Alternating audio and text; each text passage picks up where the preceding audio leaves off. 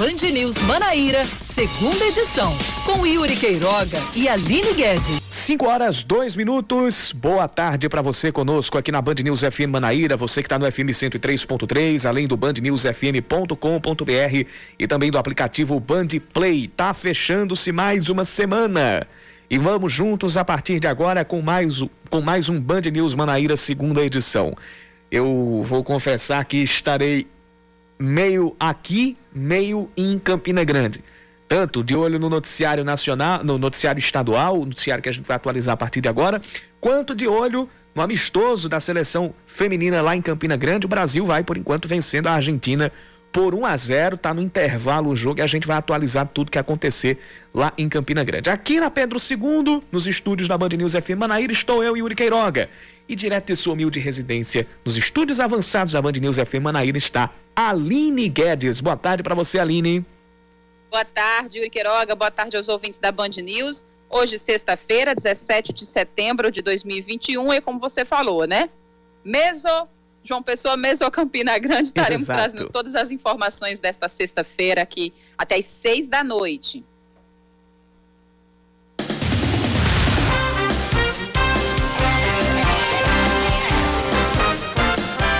A cidade de João Pessoa não vai seguir a orientação do Ministério da Saúde e vai começar amanhã a vacinação contra a Covid-19 para adolescentes entre 12 e 17 anos sem comorbidades. O secretário municipal de saúde, Fábio Rocha, criticou a orientação do governo federal e disse que, abre aspas, ela foge de qualquer princípio racional, fecha aspas. Fábio afirmou que não faz sentido vacinar pessoas com comorbidades e suspender a vacinação de quem não tem comorbidade, alegando que pode trazer riscos à saúde. Ele lembrou que, apesar de possuir baixo índice de contaminação, esse público tem grande capacidade de transmissão do vírus, colocando em risco a vida de idosos. A prefeitura ainda deve divulgar o cronograma e os locais de vacinação. O presidente nacional do PSB, Carlos Siqueira, diz que o caso o governador João Azevedo resolva voltar para o partido, será completamente bem-vindo. Segundo Siqueira, a decisão cabe apenas a João. O deputado estadual Hervásio Bezerra diz que já existem conversas entre o governador e o deputado federal Gervásio Maia, que é o atual presidente estadual da sigla. João Azevedo foi eleito governador em 2018 pelo PSB, ainda apoiado por Ricardo Coutinho, mas em dezembro de 2019, após romper politicamente com o ex-governador, ele saiu e se filiou ao Cidadania. A Avenida Dom Pedro II está liberada para o trânsito desde as quatro da tarde, no trecho que tinha cedido há duas semanas. As obras começaram no sábado retrasado e a liberação acontece após a conclusão da pavimentação do trecho. De acordo com a CEMOB, o asfaltamento da área vai acontecer nos próximos dias. Mais informações em instantes. Assim como em João Pessoa, a Prefeitura de Campina Grande libera a presença de público em estádios e ginásios municipais. O decreto assinado pelo prefeito Bruno Cunha Lima estabelece que os estádios poderão receber até 15% da capacidade. Já os ginásios podem receber até 30%. Porém, a situação do retorno no estádio Amigão não se enquadra nesta norma, já que ele é gerido pelo governo do estado, igual ao Almeidão e João Pessoa.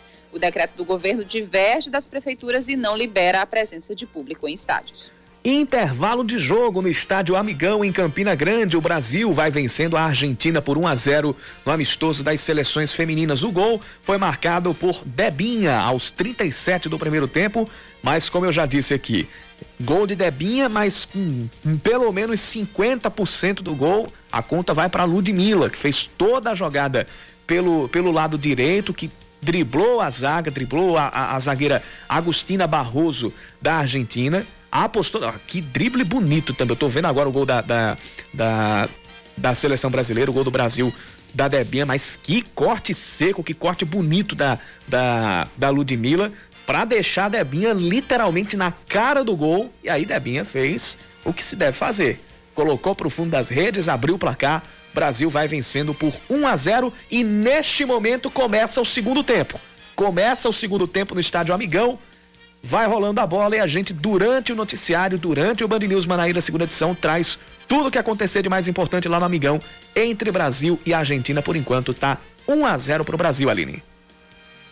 Pois é, e a gente continua falando de esportes. A penúltima rodada da Série C começa amanhã com Floresta e Volta Redonda jogando em Taitinga, na Grande Fortaleza. Essa partida que começa às três da tarde pode definir o rebaixamento do Santa Cruz para a Série D de 2022. Às 5 da tarde, o Altos encara o Paysandu em Teresina num jogo que você acompanha ao vivo na Band TV Manaíra. Já no domingo tem Manaus versus Ferroviário às 4 da tarde, Tombense versus Santa Cruz às 6. Por fim, às 8 da noite, com transmissão ao vivo da Band News FM Manaíra, tem Botafogo e Jacuipense direto do estádio Almeidão. A narração será dele e de Yuri Queiroga, ao lado de Ellison Silva nos comentários, Raíssa Goliel e nas reportagens e Oscar Neto no plantão. Agora são 5 e 8 da tarde, 5 da tarde mais 8 minutos, hora de mais um Band News Manaíra, segunda edição, e nós vamos juntos até às 6, como bem disse a Aline Guedes. Você pode participar conosco mandando sua mensagem para o nosso WhatsApp 991 11 9207 991 11 9207.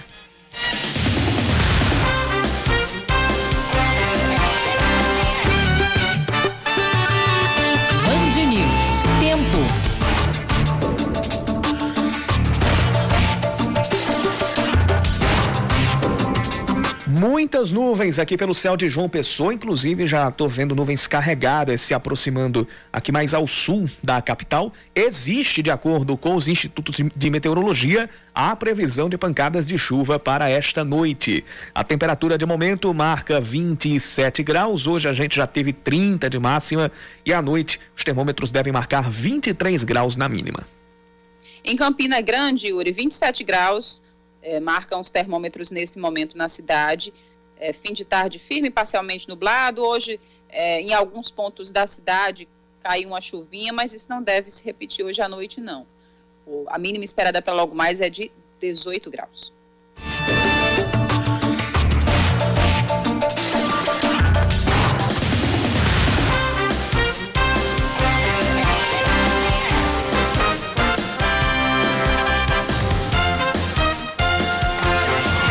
A gente já começa falando da situação da Avenida Dom Pedro II, que foi liberada às quatro da tarde pela CEMOB, pela Prefeitura de João Pessoa, após a execução dos reparos, após a abertura do buraco na, na sexta-feira retrasada e o asfalto que acabou cedendo depois da, de, uma, de uma galeria pluvial, a, uma galeria pluvial antiga ter se rompido.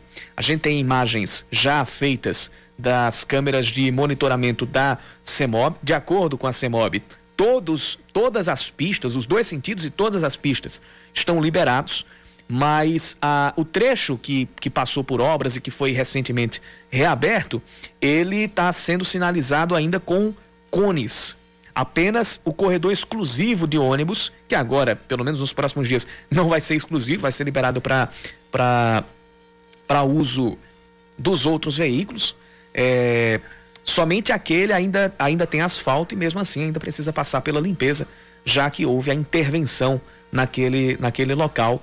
Houve escavações para poder fazer os reparos na galeria pluvial e depois o posterior a posterior pavimentação. Essa repavimentação, ela também foi, foi feita no, na, na faixa da esquerda, na pista sentido bairro centro.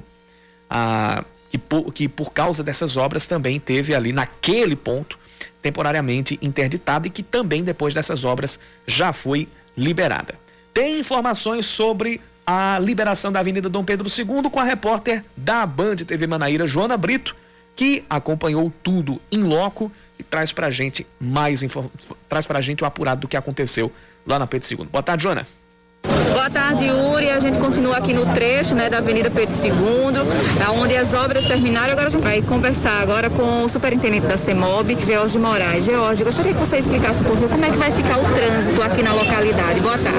Bom, o trânsito vai voltar a fluir no normal, ou seja, três faixas no sentido bairro centro e também no sentido oposto.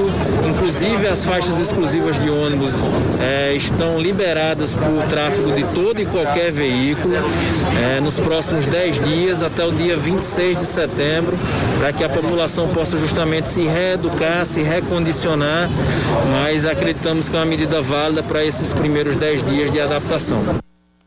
Vale lembrar que o asfaltamento ainda vai ser feito, a gente ainda não teve a, o asfaltamento desse, desse trecho entre a, a a lombada eletrônica e também a, a, a, a passagem ali para perto da, da, da mata do, do, do, buraquinho, perto do Ibama, mas mesmo assim o trânsito está liberado por lá.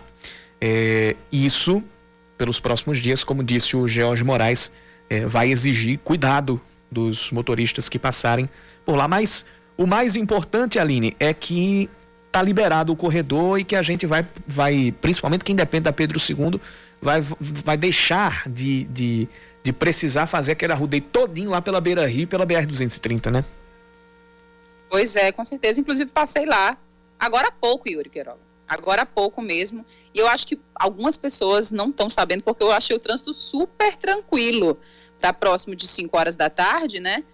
Mas uhum. eu acho que é porque justamente algumas pessoas ainda não estão sabendo dessa liberação, mesmo que a obra ainda esteja incompleta na questão do pavimento asfáltico, né?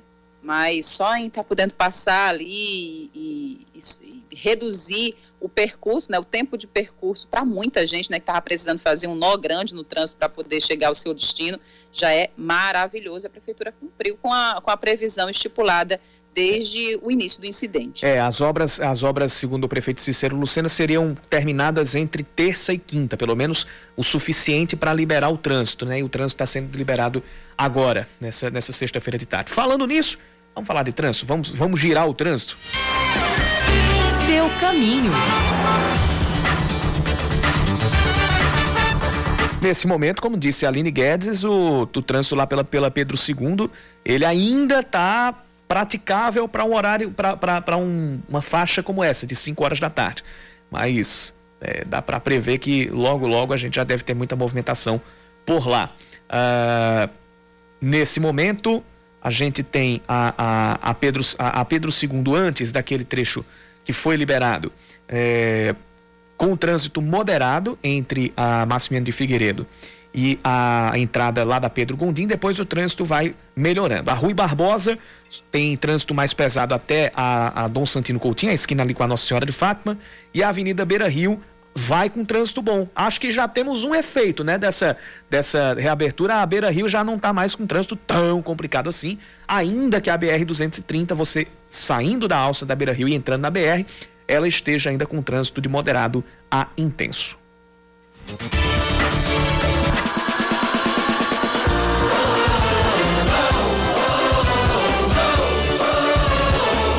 Sim, gol do Brasil. Aos três do segundo tempo, a seleção brasileira chega ao segundo para cima da Argentina. Gol marcado de Nicole. O gol marcado por Nicole. A seleção brasileira tinha mudado três vezes. Nicole entrou no lugar de Marta. Marta jogou apenas 45 minutos. Geise entrou no lugar de Ludmilla e Catrine entrou no lugar de Tamires. E Bruninha, lateral direita, fez a jogada, deu, uh, uh, uh, passou nas costas da zaga argentina e aí o passe chegou até os pés da atacante Nicole, que venceu a goleira Vanina Correa e botou para o fundo da rede. O Brasil amplia o placar. Agora a gente está com 9:40 do segundo tempo. Nicole na rede da Argentina. Brasil 2, Argentina 0.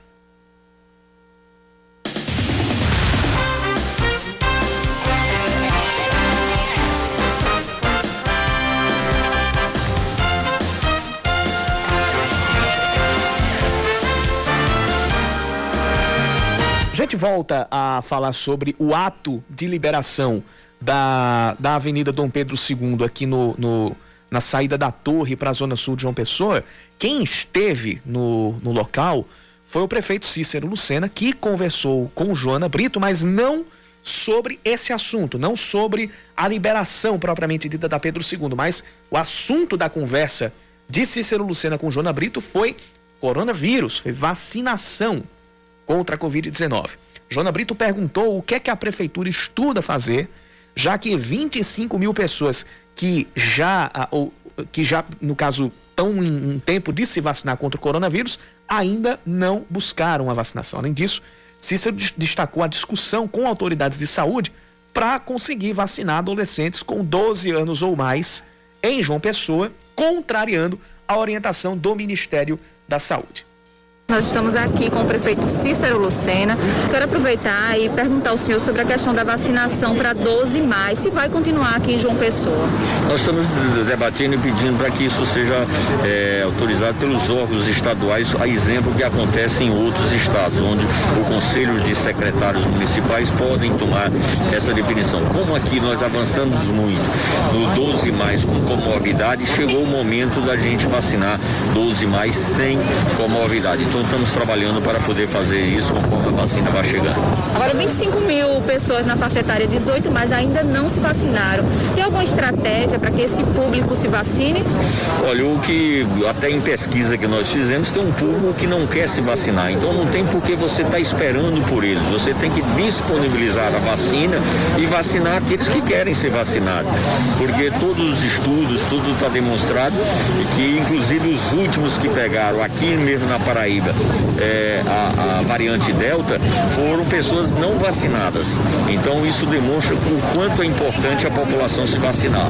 Nós vamos em alguns casos fazer uma ação proativa através dos agentes de saúde, das unidades básicas para localizar né, em cada território quem não foi ainda vacinado e vamos buscar vacinar, porque o nosso interesse é vacinar todos.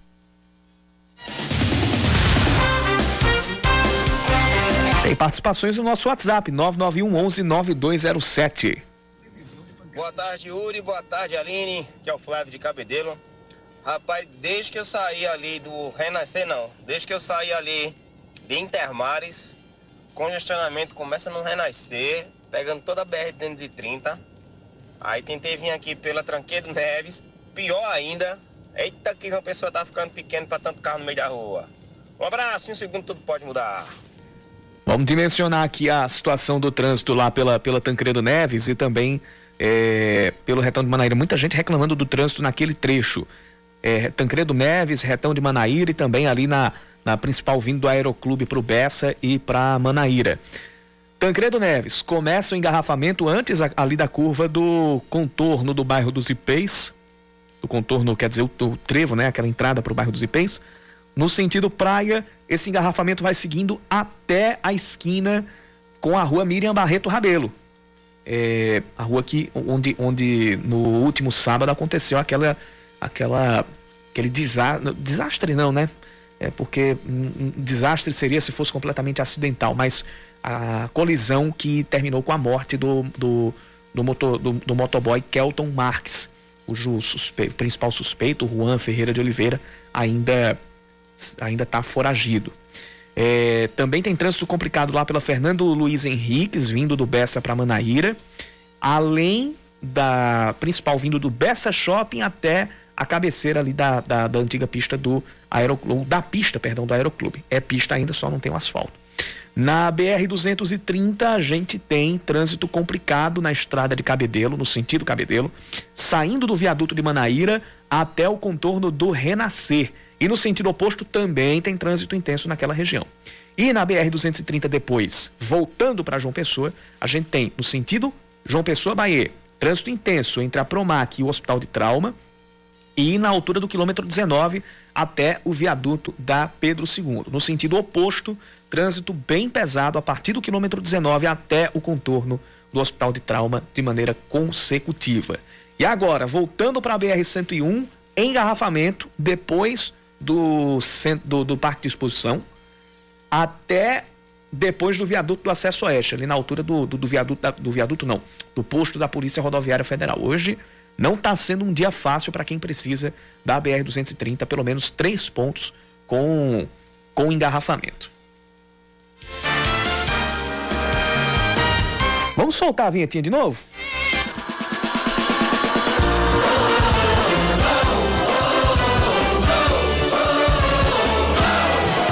Angelina marca o terceiro da seleção brasileira. Agora três para o Brasil, zero para a Argentina. Agora é... a gente pode dizer que pode dizer que como diria José Luiz da desandou a maionese para a seleção argentina. O Brasil se encontrou depois de um primeiro tempo até com certa dificuldade até abrir o placar. Agora no segundo tempo parece que que desequilibrou a coisa. Debinha jogando para Érica no caso, ela, ela, ela foi uma jogada ensaiada, a bola foi na segunda trave. Érica ajeitou para Angelina e Angelina fez o trabalho de colocar a bola para dentro do gol. Agora a Argentina tem duas mudanças sendo feitas: a entrada da volante Valerros no lugar da meia Clarissa Huber e a entrada de Érica Lonigro no lugar de Yamila Rodrigues. Agora 16 e 20 do segundo tempo, gols de Debinha, Nicole e Angelina. Três para o Brasil, zero para a Argentina, lá no estádio Amigão, em Campina Grande. 5 e 22.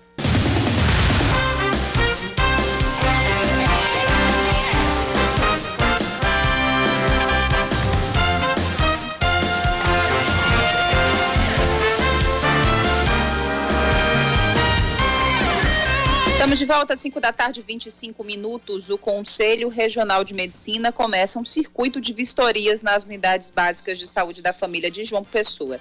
A fiscalização começou com as 21 unidades que pertencem ao Distrito Sanitário 1. Segundo o diretor de fiscalização do CRM, Bruno Leandro, os relatórios já foram entregues para a Prefeitura. Entre as principais irregularidades, faltam equipamentos para o atendimento médico, a estrutura física dos prédios está deteriorada, com infiltração, mofo, mobiliário quebrado, enferrujado, com ambiente insalubre e condições precárias para o ato médico. Em algumas, não há nem espaço físico suficiente para o exame do paciente, em várias faltam médicos. As vistorias nas unidades de saúde da família do Distrito Sanitário 2 já foram iniciadas. A ex-vereadora Sandra Marrocos vai deixar o PT e na semana que vem deve voltar ao PSB. Ela já deve retornar assumindo a presidência do Diretório Municipal da Legenda, tendo como vício também ex-vereador Humberto Pontes, que vai vir do Partido Verde. De acordo com Sandra, o retorno acontece para fortalecer o campo da esquerda para as eleições de 2022, além do apoio à candidatura do ex-presidente Lula e às candidaturas do próprio partido para a Câmara Federal, principalmente. O PSB está reestruturando o diretório municipal, também com a iminente saída de Ricardo Coutinho para o PT e a possibilidade da volta do governador João Azevedo para os quadros socialistas. A Sudema marca para amanhã um mutirão de limpeza ambiental na Praia do Cabo Branco. A ação começa nas imediações da Fundação Casa de José Américo e conta com a participação da Cagepa e do projeto Mares Sem Plástico da UFPB. A limpeza deve começar às três da tarde. Essa será a última atividade da programação dedicada ao Dia Mundial da Limpeza.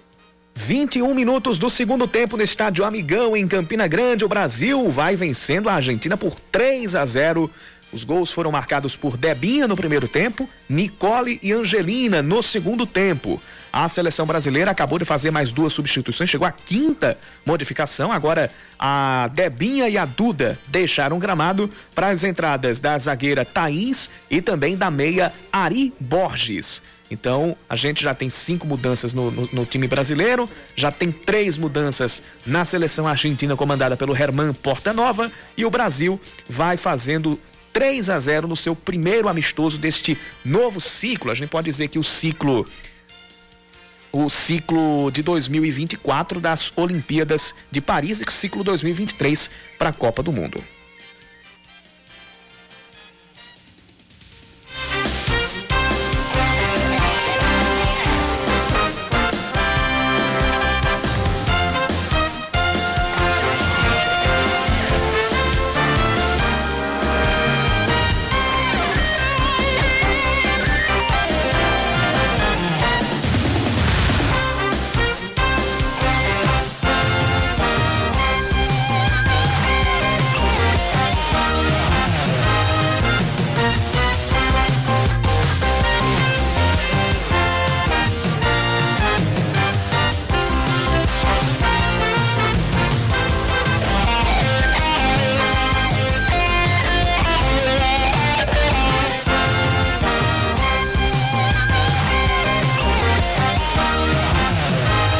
Horas e 28 minutos, todas as unidades básicas de saúde de João Pessoa vão passar por vistorias.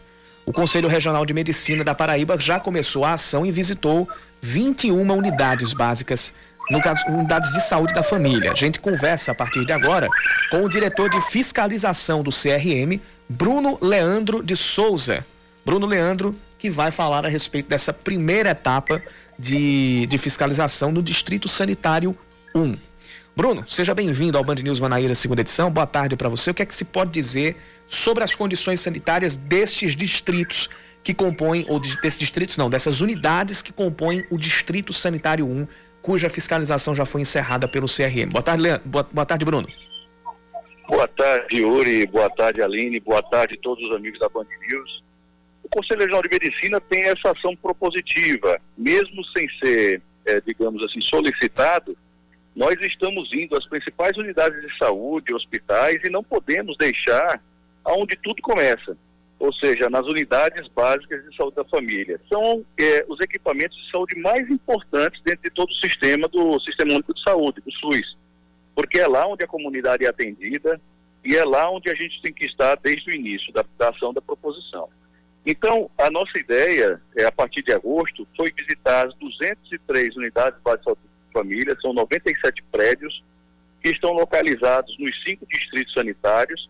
Em agosto, nós fizemos todo o Distrito 1, corresponde 34 unidades básicas em 21 prédios, e em setembro será o, o, Distrito 2 e assim por diante até dezembro do Distrito 5. E também iremos para Cabedelo, Santa Rita, Bahia, Campina Grande, ou seja, não vai ficar restrito a João Pessoa esse tipo de ação, não. É, os problemas maiores enfrentados estão relacionados à questão física. Muitas salas com mofos, com infiltrações, é, com sujidades, com, é, com, precisando realmente de uma manutenção predial porque tudo isso tem a ver com a qualidade de atendimento. Eu creio que a população precisa ser dignamente bem atendida, bem acolhida, pra, inclusive para que os profissionais de saúde, não só médicos, possam trabalhar com qualidade.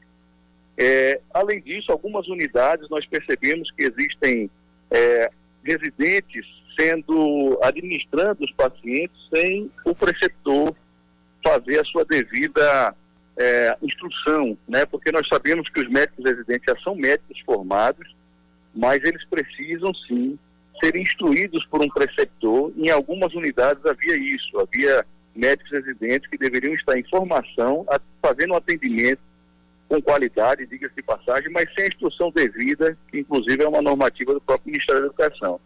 Então, todas as inconformidades, quer seja prediais ou quer seja de, de funcionamento da unidade, foram enviadas em relatório já do Distrito 1 e nosso objetivo principal, acima de qualquer coisa, é garantir que o ato médico seja exercido com qualidade e que a população seja atendida de forma digna. É, é, foram, foram, foram 21 unidades né, fiscalizadas nessa, nesse primeiro passo, no caso no Distrito Sanitário 1. É, é, é dessas, dá para dizer que quantas estão num, num, num estado de, de, de, atendimento e também de, de estrutura para o trabalho médico considerado satisfatório e quantas não estão?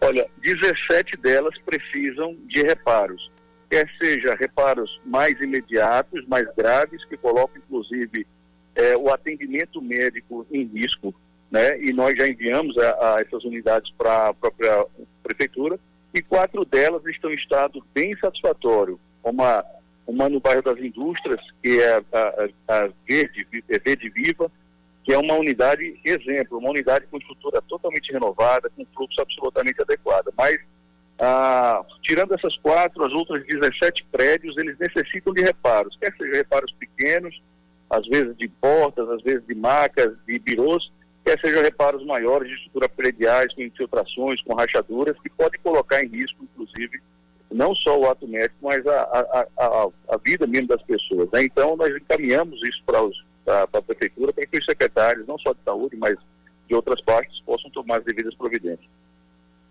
E sobre os próximos passos, no caso, são a, a fiscalização das, da, dos outros distritos sanitários. Já está em andamento a, a, a fiscalização Isso. do Distrito 2? Isso, já está em andamento o Distrito 2, em outubro o Distrito 3, novembro 4 e o 5 em dezembro. E ao mesmo tempo que nós fazemos a fiscalização nos distritos, nós também voltamos àquele que tinha as inconformidades para verificar se dentro do plano de ação e os prazos que nós fornecemos, se isso foi sanado. Em caso de persistência de problemas, e esses problemas sendo graves, a gente propõe como última forma a interdição do trabalho do médico naquela unidade, que não é o que a gente quer. Porque uma vez que o médico não atende naquela unidade, a população toda fica desassistida. Então, a solução é sempre tentar ajudar a gestão a fazer um trabalho melhor e que leve a população a ter o seu atendimento com dignidade. É, esses prazos que você falou, que, que você citou, é, eles são, são prazos diferentes para para as determinadas irregularidades. Claro que tem a dimensão da, das irregularidades, alguma, por exemplo, precisa de uma, uma, uma, obra mais, mais, mais duradoura. Como é que funciona essa, essa tomada de prazo? A prefeitura tem, tem X dias para regularizar a situação de determinado ponto que foi encontrado na fiscalização, e depois tem Y uhum. dias para regularizar outra irregularidade. Como é que funciona isso? Nós temos, é, nós, nós temos é, obviamente, ciência de que algumas coisas necessitam de licitação, como compra de equipamentos, compra de materiais, e que isso leva um tempo. Isso pode levar, inclusive, é, de, de 90 a 180 dias. Mas nós temos também a consciência de que tem coisas que precisam simplesmente de ação, de proatividade. Então, como mofos, infiltrações, é, prazo de 15 dias são mais do que razoáveis mas para compra de insumos e alguns equipamentos de 90 a 180 dias, a depender do equipamento solicitado. Então, é, todo esse prazo é individualmente analisado por uma equipe técnica, todos eles são bem objetivos, não são arbitrados, são decididos em colegiado, o departamento de fiscalização ele compõe de quatro médicos e, e mais três funcionários, somos sete que avaliamos e decidimos baseado na inconformidade apresentada. Mas mais importante do que avaliar a inconformidade é o apoio que nós temos que fazer à gestão, sobretudo para dar qualidade ao atendimento médico e à dignidade de atendimento da população. A gente conversou aqui no Band News Manaíra, segunda edição, com o diretor de fiscalização do Conselho Regional de Medicina da Paraíba, Bruno Leandro de Souza. Bruno, muito obrigado pela participação e bom trabalho durante as, as fiscalizações que vão acontecer agora em setembro e também nos próximos meses. Continuaremos atentos e vigilantes e agradecemos o espaço para comunicar o nosso trabalho à população. Muito obrigado. 5 horas e 36 minutos, a gente segue aqui na Band News FM. Opa, agora sim, agora eu, tinha, tinha esque, eu esqueci de baixar aqui o, o canal da trilha. Agora são, são 5 e 36 a gente vai subir de novo a musiquinha pra girar o trânsito. Seu caminho.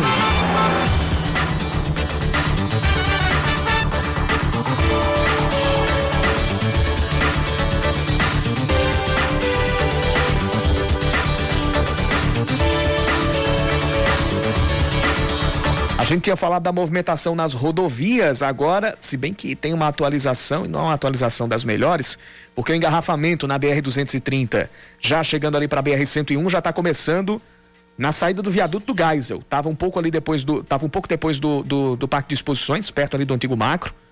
Agora está perto do viaduto do Geisel, no sentido João Pessoa Bahia permanece o trânsito bem intenso no sentido João Pessoa Cabedelo, a partir do quilômetro 19 no Castelo Branco até a entrada de Manaíra, né? Até a entrada ali do, do, do, do viaduto de Manaíra.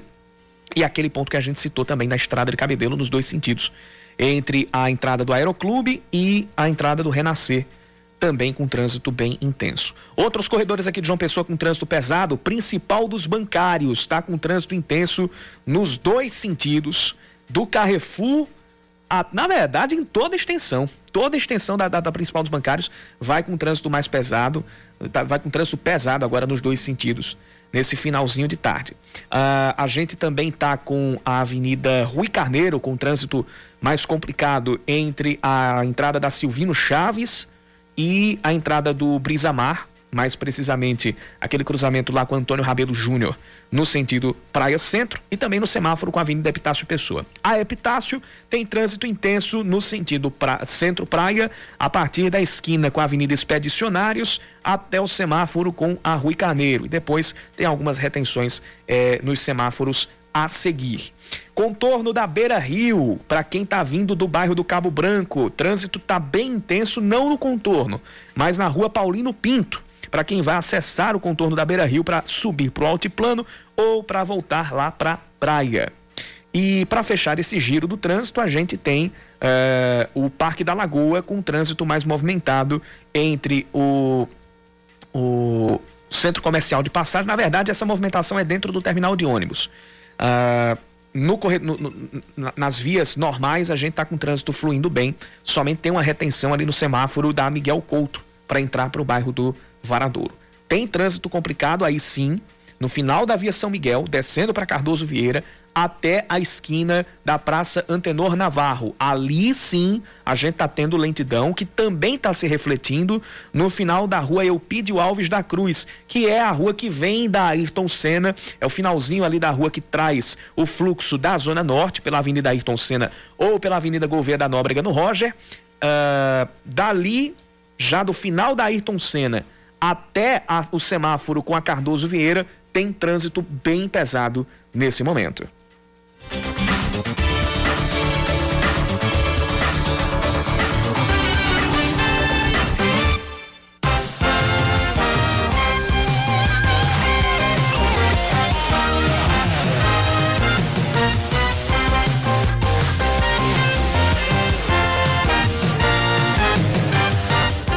Volta a falar sobre a questão da presença de público nos estádios. Um dia antes do duelo entre Brasil e Argentina, em Campina Grande, a Prefeitura liberou a presença de público eh, nos estádios e a realização de campeonatos e eventos esportivos na cidade. Apesar disso, a partida que está acontecendo neste momento no Amigão não tem torcedores porque o estádio é de responsabilidade do governo do estado e o governo do estado proibiu em decreto a presença de público. Por outro lado, na Rainha da Borborema, além da flexibilização no esporte, bares, restaurantes e outros eventos tiveram ampliação dos serviços. Hoje, a Secretaria de Desenvolvimento, aliás, a secretária de Desenvolvimento Econômico do município, a Rosália Lucas, destacou o aumento do horário de funcionamento e da capacidade do público nesses espaços. Nesse momento, ampliando uh, o setor de eventos sociais, eventos corporativos e festivos, de 300 para 500 a capacidade máxima de público, mantendo 50% da capacidade. Então, se o espaço ele for um espaço para 500 pessoas, o evento poderá aceitar 250 pessoas. Então, não é permitido dança e o espaço também que seja, se for espaço festivo, venda de mesas, né? espaço de comida de mesa sentado. Os restaurantes e bares de Campina Grande também foi estendido para uma hora da manhã. Esse horário é um pleito do setor, até pelo comportamento da cidade, as pessoas saírem mais tarde. A realização de jogos de campeonatos e eventos esportivos pode acontecer seguindo as regras de 15% da capacidade máxima dos estádios de futebol, 30% da capacidade máxima dos demais ambientes de desenvolvimento de atividades esportivas, incluindo ginásios e quadras poliesportivas. Autorizando o público é, no estádio 15% e ginásio e quadras poliesportivas 30% da capacidade, seguindo o distanciamento de um metro e meio, uso de máscara e houve também a reunião do prefeito Bruno Cunha Lima com a federação, esse compromisso mútuo, é, acima de tudo o torcedor, faça a sua parte é, ao ir ao estádio, siga os protocolos para que possamos avançar e ampliar. É, esse é o desejo da gestão, a economia retomar, a saúde cada vez mais estabilizar e cair os números para que nós possamos voltar em breve à normalidade. A utilização dos espaços públicos está liberada, como quadras, campos, piscinas, parques aquáticos, escolinhas de esporte de balé além de centros de esportes coletivos. O atendimento nesses locais deve acontecer com hora marcada e a apresentação do cartão de vacinação comprovando, ao menos, a aplicação da primeira dose.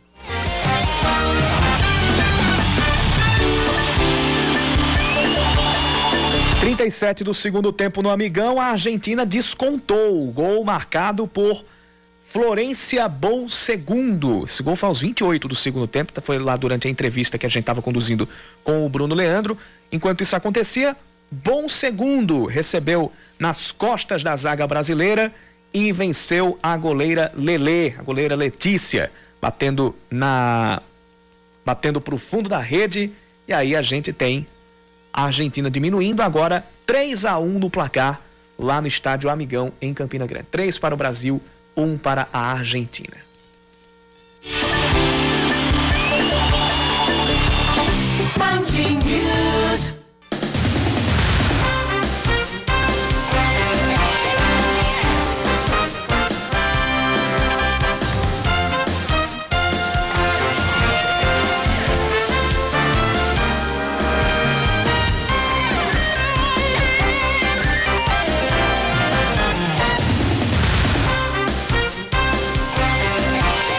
Volta 15 para as 6. A vice-governadora Lígia Feliciano cobra do ministro Marcelo Queiroga a implantação de um programa nacional de reabilitação das sequelas pós-Covid-19.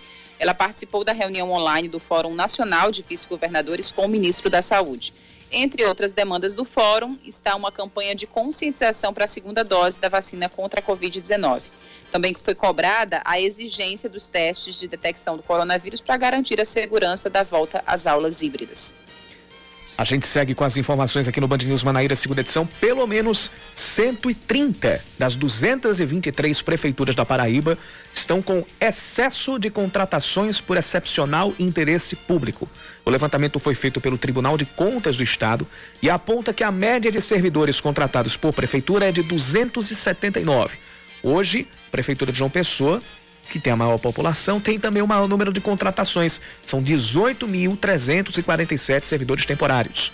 Até o fim de junho, apenas a cidade de Aguiar, no Sertão, não tinha contratado servidores temporariamente ou por excepcional interesse público. A Prefeitura de Patos terá que indenizar uma mulher que sofreu um acidente e caiu por causa de um buraco em via pública.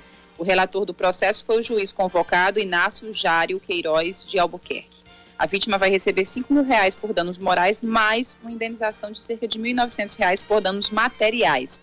A Prefeitura de Patos chegou a recorrer, mas não houve sucesso. Esse recurso foi à quarta Câmara Cível do Tribunal de Justiça e aí é, essa decisão responsabilizou a Prefeitura por esse acidente. E aí, indenização que somada chega perto dos 7 mil reais. 5 mil de danos morais, 1.900 e uns quebrados por, por danos materiais. 41 do segundo tempo no estádio Amigão em Campina Grande. Nicole acabou de botar uma bola no travessão, quase, quase na cobrança de falta uh, da Nicole. A seleção brasileira chega ao quarto gol em cima da Argentina. Agora 41 e 40 do segundo tempo, segue. Brasil 3, Argentina 1. Os gols, da, da, os gols do Brasil marcados por Debinha no primeiro tempo, Angelina e Nicole. No caso, pela ordem, Nicole e Angelina no segundo tempo. E depois, Florência Bom Segundo foi quem descontou para a seleção argentina. Jogo se encaminhando para o final lá no Estádio Amigão. Daqui a pouco, quando terminar o jogo, a gente traz aqui uma, uma, uma análise breve do que aconteceu nesse, do que está acontecendo nesse primeiro amistoso entre Brasil e Argentina aqui na Paraíba. Primeiro jogo em Campina Grande. Segunda-feira acontece segunda-feira, ah, segunda-feira acontece segundo amistoso aqui em João Pessoa, lá no estádio Almeidão, também às quatro da tarde.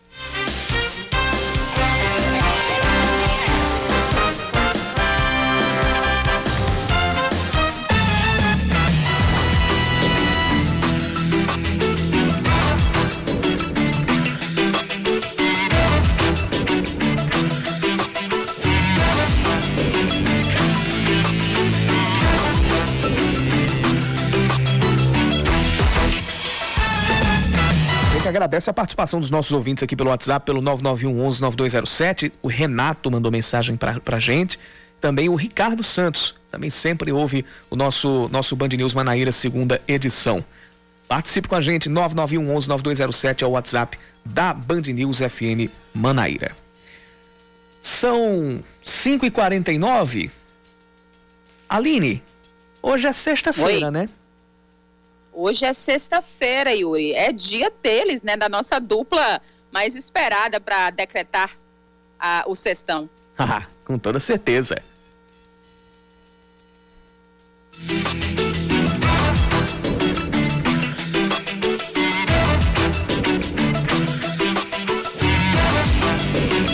E DJ Batata e Leandro Oliveira estão virados no track. Já ouviu essa expressão, Yuri? Com Meu, certeza, né? essa, essa eu uso desde a minha desde a minha mais tenra idade, virado no traque, virado no tetel. Agora, os, os, mais, os mais novos agora estão falando virado no giraia, né? É, pois é. Ah, mas, vira, mas virado dois, no traque. A gente pode dizer, pode dizer, Yuri. Virado no traque, essa, essa, essa é da minha mais tenra infância. pois é. Ou melhor, é um redemoinho, um remoinho, como queira. A gente vai entender no material já já. E na falta de um piseiro, a dupla vai revoltada atrás de outros horizontes musicais, deixando uma pergunta no ar. Hum. Artista se aposenta? Vamos ouvir para entender. Bora. Happy Hour, na Band News FM. Oxê! tá começando o nosso momento de cultura, lazer, devaneio e. Aposentadoria batata! Aprendi foi com vovô. Henrique Iglesias surpreendeu o público ao anunciar o último álbum da carreira. O artista de 46 anos iniciou a trajetória na música em 1995. Final, nome dado ao projeto, terá dois volumes e já chegou hoje com um novo single, Pendejo. Penderro. É o quê? Deixa eu traduzir isso aqui. Estúpido. Estúpido? Estúpido é tu. Ele se aposenta e já quer sair xingando todo mundo, Batata. Que é isso? Que é falta de respeito. Y por un ratico me quito el corazón y te lo dejo. A ver si así te hago sentir lo mismo. Esta vaina calor que me da, que me da, que me da. Ele se sente estúpido ao ver a amada. Eu te entendo, eu te entendo. Todo mundo passa por isso, Batata. Mas ele vai se despedir em grande estilo. A turnê com Rick Martin terá início no dia 25 deste mês em Las Vegas. Então, já vou desejando toda a sorte do mundo ao estúpido, é, ao cantor Henrique Iglesias. De aposentadoria pro rock. E se você tá pensando que eu vou falar de Rock in Rio, Errou! Acertou! Tem novidade nova chegando. Dua Lipa vai subir ao palco do festival no mesmo dia da Bebeta. E atenção, a venda do Rock in Rio Card começa às 7 horas do próximo dia 21, hein? O cartão equivale ao ingresso antecipado e dá ao comprador a chance de escolher em qual data pretende usá-lo antes que a venda oficial de ingressos seja aberta ao público em geral em abril de 2022. De rock, ainda sem System of a Down e Chili Peppers, para cinema paraibano. O curta-metragem Remoinho foi o destaque na quarta premiação de curta Caicó. O filme recebeu três prêmios no Festival do Rio Grande do Norte, todos na categoria regional. Entre os títulos está o de melhor interpretação feminina para a atriz paraibana Celi Farias. O curta ainda venceu os prêmios de melhor roteiro e de melhor filme. A obra foi produzida em parceria com a Universidade Estadual e gravada em um único dia. Será que o elenco não se garante? Remoinho conta a história de uma mulher chamada Maria e a jornada de retorno depois de adulta com um filho pequeno para a casa da mãe, interpretada por Zezita Matos. Um cinema que busca ir para as escolas e um tema muito delicado, que é o tema do ir e vir do nordestino. Eu não sei como isso vai ficar acentuado depois desta pandemia se tornar muito maior o problema do que hoje Remoinho mostrou. De filme pra série. A terceira temporada de Sex Education já está disponível na Netflix. Resumindo, para quem ainda não assistiu, o inexperiente Otis entende tudo de aconselhamento sexual graças à mãe, que é sexóloga. Ele se junta com a rebelde Maeve para abrir uma clínica de terapia sexual na escola Jovem Sexo. Isso vai dar certo, Batata? Só assistindo para saber. Esses são alguns dos alunos que frequentam um local que já foi apelidado de Escola do Sexo. E bora pro momento mais aguardado do Happy Hour. É a hora do. Para, para, para tudo. Me dá essa lista aqui. Os mesmos artistas da semana passada? Eu não suporto mais. Eu cheguei no limite. Como é que não tem um piseiro? Como é que a gente vai manter a nossa audiência lá em cima sem um Zé Vaqueiro? Aquele que combate a pirataria.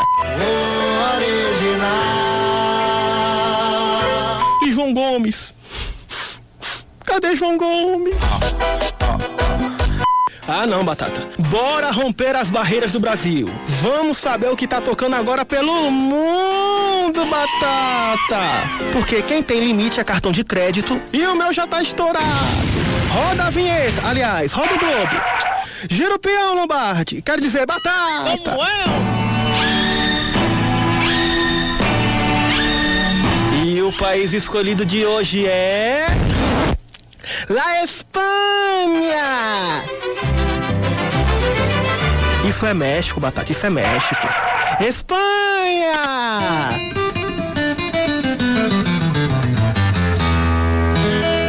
Peraí, peraí, lá tem um vulcão em alerta de erupção, né? Tu vai mesmo? Eu acho que não. Em terceiro lugar, Cura-me, de Raul Alejandro.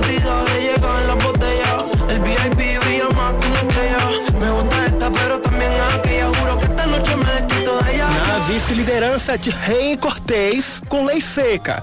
Porque se for dirigir, não bebe, pô. É.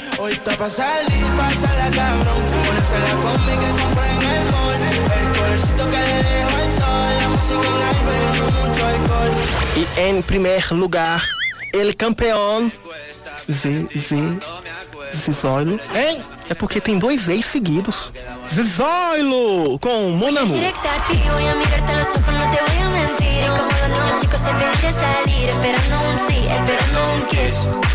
É hora de dar tchau.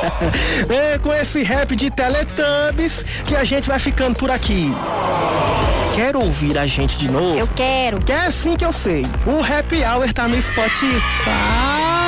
Batata. Eu tô cansada, chocada. Então a gente vai ficando por aqui, ou até daqui a pouco, ou até semana que vem. Você que escolhe, meu ouvinte. Sugestão, crítica ou elogio é no WhatsApp ou nas redes sociais da Band News. Juízo, hein? Fui! Leandro Oliveira e DJ Batata foram e agora a gente chega. Sabe por quê?